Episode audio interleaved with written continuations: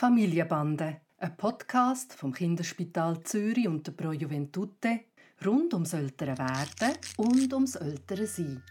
Unser Thema heute: Wie bereiten wir kleine Kinder am besten auf unangenehme Prozeduren vor? Hi Papi. Hi Noah. Äh, wir haben es irgendwie verpasst, mit anderthalb der Tanni zu impfen. Und ich glaube, das ist meistens die letzte Impfung. Aber ähm, bei uns ist es jetzt so rausgekommen, dass er erst mit zwei und sogar zwei und ein bisschen geimpft wird, in die letzte Impfung. Und ich glaube, es ist nicht mal nur eine Frage, die sich nur aufs Impfen bezieht, sondern es kann auch allgemein irgendeine unangenehme Prozedur sein. Er versteht ja mega viel. Soll ich ihn darauf vorbereiten, darauf hin? Und wie soll ich mich während dem Impfen verhalten und nach dem Impfen? Damit das für ihn möglichst nicht traumatisch ist?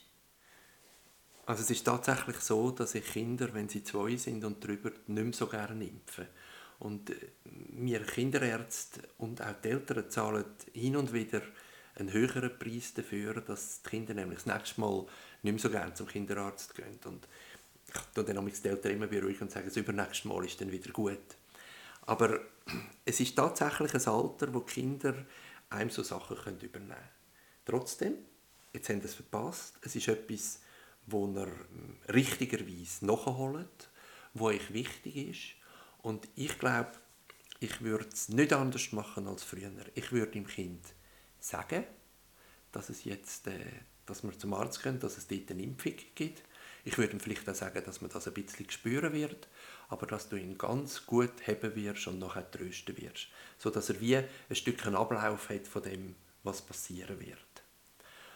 Und während dem Akt selber, wenn wir jetzt Impfen nehmen, da glaube ich, wenn du ihn gut hebst, dann machst du zwei Sachen. Du hebst ihn und gibst ihm Geborgenheit und gleichzeitig hilfst du eben auch dem Arzt, dass er die Impfung schnell und möglichst schmerzfrei machen kann.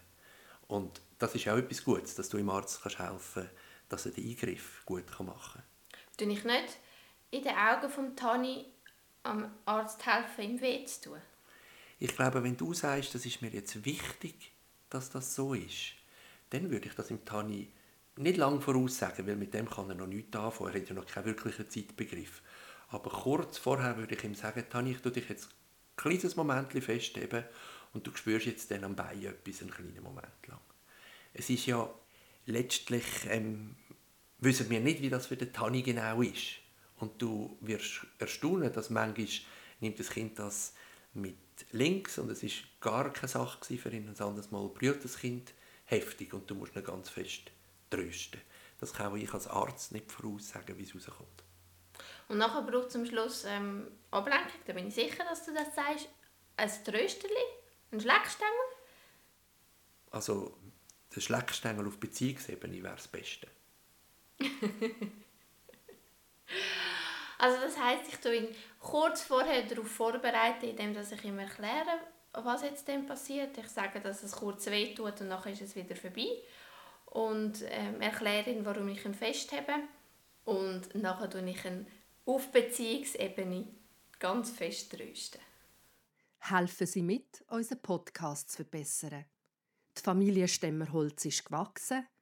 Der Tani hat seinen zweiten Geburtstag gefeiert und wir haben schon über 50 Podcast-Folgen produziert.